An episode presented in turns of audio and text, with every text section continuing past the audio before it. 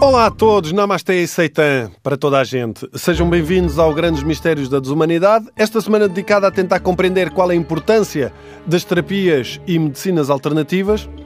Na verdade, eu já experimentei várias terapias alternativas, desde acupuntura, reiki ou acompanhantes de luxo. E digo-vos que só uma delas é que funcionou. Agora fica ao vosso critério.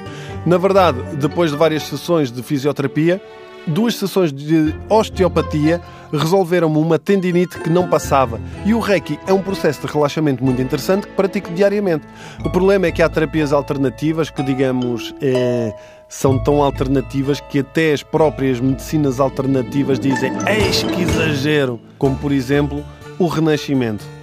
Ora bem, o Renascimento não só é uma época das estátuas de pila pequena, como é uma terapia que alegadamente ajuda a resolver traumas, como Reparem bem, os terapeutas acreditam que há pensamentos negativos que transportamos no momento em que nascemos, então o renascimento, em inglês rebirthing, tenta imitar a traumática experiência que temos ao nascer. Ora, eu quando ouvi falar sobre isto, a minha primeira questão foi: eu não vou conseguir voltar a entrar dentro da minha mãe, nem sei se quero. E depois lá me explicaram que é através da respiração se bem que a primeira era bem mais traumática. Mais traumática ainda é a terapia que vou falar-vos a seguir. Quantos de nós já foi levar uma massagem e até diz assim: é isto foi porreiro, mas não foi assim tipo espetacular, ou melhorei, mas já estou outra vez pior, pá, tenho que ir lá outra vez. Então, a essa pessoa eu recomendo a massagem derradeira. A massagem com cobras. Porque, ao que parece, elas chegam onde outras massagens não chegam, e lá voltamos assim ao renascimento e a entrar em sítios dos quais só saímos uma vez.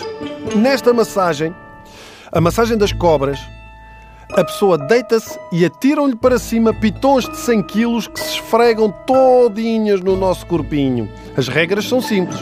Não gritar com as cobras, porque aí elas matam-nos. Não soprar para cima delas, porque aí elas matam-nos. E não fazer movimentos súbitos, porque aí elas matam-nos quer parecer-me que não morrer já torna esta experiência incrível.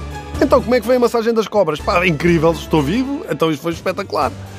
Alguns uh, terapeutas defendem que as massagens com as suas cobras curam a depressão e traumas infantis. Pois, mas isso é porque deixam o trauma infantil para ficar com outro, que é o das cobras.